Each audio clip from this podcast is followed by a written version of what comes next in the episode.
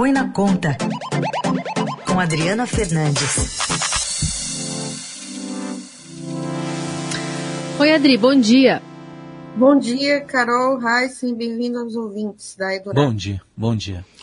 Adri, explica pra gente essa pretensão do governo brasileiro em trazer uma discussão e fazer o pagamento efetivamente de um vale gás que viria de uma forma complementar à reformulação do Bolsa Família, né, o Auxílio Brasil. Como é que isso funcionaria na prática e quem ele atenderia e quando? Já temos também previsão?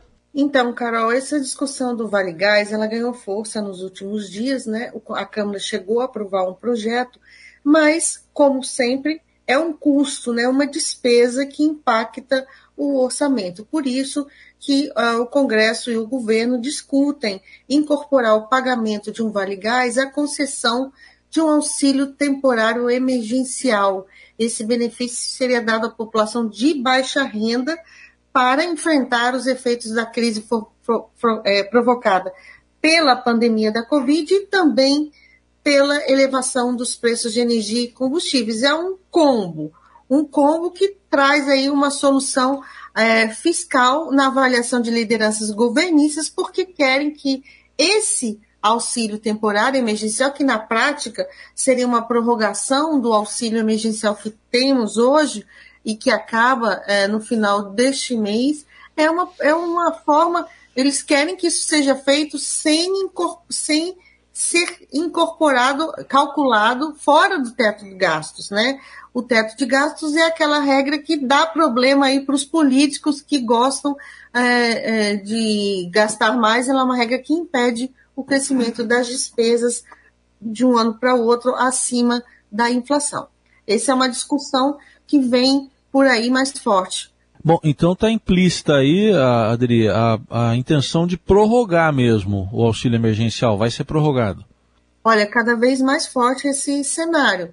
É, esse auxílio temporário emergencial viria junto com um novo Bolsa Família. Um Bolsa Família, aí talvez num valor mais baixo, de 300, um pouco mais baixo, que o que está sendo discutido é 300, 250, ele viria acoplado a esse a esse, esse, esse valor, a esse um valor mais baixo, mas eh, a equipe econômica rejeita essa prorrogação do auxílio uh, fora do teto de gastos. Porém, eh, no mundo político, quem anda lá no Congresso vê que é muito provável, mais provável que haja um auxílio, uma prorrogação do auxílio sem, uh, fora do teto de gastos. Ontem, o próprio presidente Pacheco, presidente do Senado Federal, é, admitiu essa possibilidade. Se vier essa prorrogação do auxílio emergencial, Adri, aquele programa emergencial de manutenção de emprego, o BEM, também é, seria é, prorrogado na mesma extensão? Não. Também não. a discussão é junta? Não, não, aquela discussão não, não, não tenho visto por aqui, não, Carol.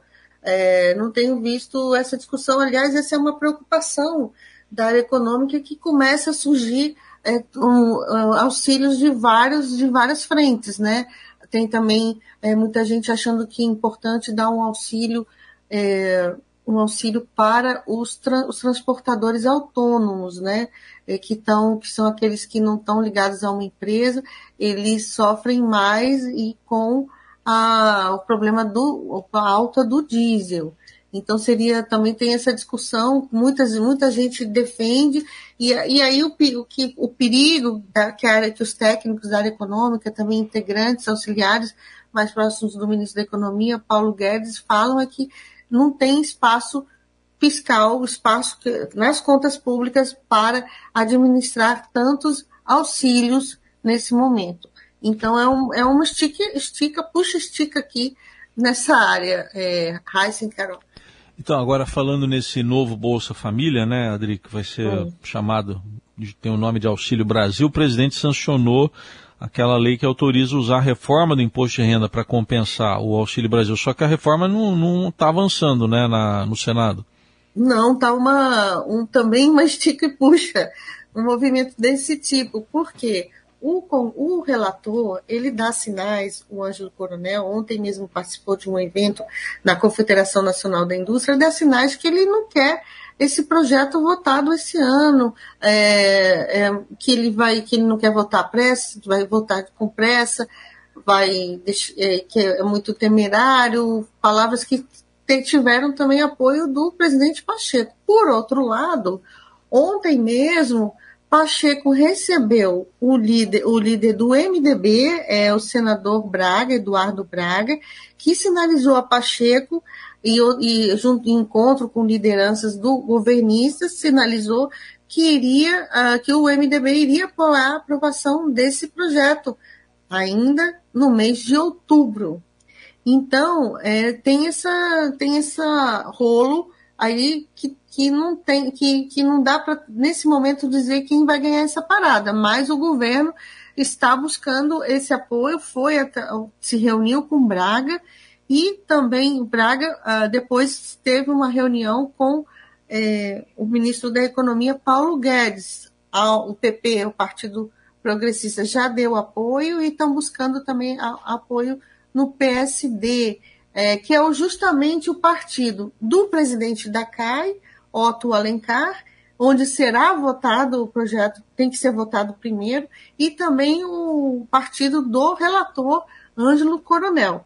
É, o, o Braga ele é um senador influente, líder de uma bancada que é a maior bancada do Senado, com 16 senadores.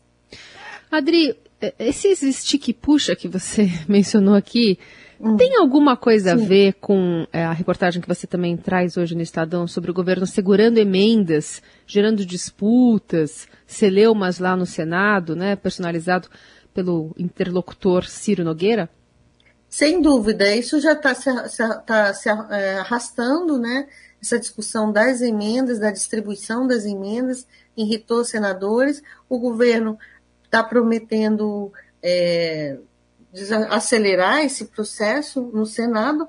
Lembro que o Senado é a casa onde o governo enfrentou aí fortes resistências, né? Por conta da CPI, paralisação de votação de projetos que, de interesse que vieram da Câmara mas uh, o trabalho nesse momento é para distensionar no Senado e fazer também, a, vamos lembrar aqui, a votação da do, a, a, a escolha né, do presidente, do novo ministro do Supremo Tribunal Federal que está parado, está parado na Comissão de Constituição e Justiça, presidida pelo ex-presidente do Senado, muito bem, então na verdade está é, tá tudo muito interligado, né? Porque as reportagens do Estadão que jogaram holofote sobre esse orçamento paralelo fez com que o governo desse uma represada nas emendas, criou-se um climão no Senado, especialmente dos senadores que estavam ali esperando a liberação desse dinheiro para investir nas suas bases. E aí agora travou todas as pautas, nada está andando. Basicamente isso, né, Adri? É, o, o, senador, o Senado, os senadores assim nos bastidores, é, eles contam que lá a pressão, é, que a pressão por, por, essas emendas, aí, emendas de relator, é menor, porque eles estariam menos influentes, como acontece na, na Câmara, hum. é, esse tipo de obra, esse tipo de. Mas na realidade, né, todo mundo que parlamentar que não quer uma emenda com recursos maior, maiores né, para sua para sua base mas o ponto é que esse orçamento é, secreto, esse orçamento que não é transparente por essas emendas que são decididas pelo relator, no caso desse ano, o relator é, do, que é senador, né, Márcio Bittar, um bolsonarista, é, de, é, tem que dar um jeito, né, porque não tem como um país uh, conviver com esse tipo de prática. Esse, o, o TCU está cobrando maior transparência para essas emendas, né, para, para essas emendas de, de relator. E elas estão, assim, vou acrescentar um, uma peça a maior, maior também nesse jogo, nesse xadrez, hum. é que essas emendas, o que, por que, que o governo, por que, que os políticos querem, querem é, fazer auxílio emergencial fora do teto, fora da regra fiscal, é, é, porque eles, o orçamento está comprimido, já tem a questão dos precatórios, e quanto mais despesa tiver fora do teto, como no caso aí o auxílio, o Vale Gás, mais espaço eles terão para emendas parlamentares e obras nos seus redutos. Esse é o que está por trás de todo esse embrolho aí é, de, desse, que, eu, que eu falei, desse estique e puxa em torno das regras é, fiscais brasileiras. Muito bem, muito bem. Tradução de tudo que está acontecendo em Brasília em relação na área econômica, né, política, pela Adriana Fernandes, que volta a conversar conosco na sexta. Valeu, Adri. Até sexta, Carol, Raíssa e os ouvintes da Eldorado.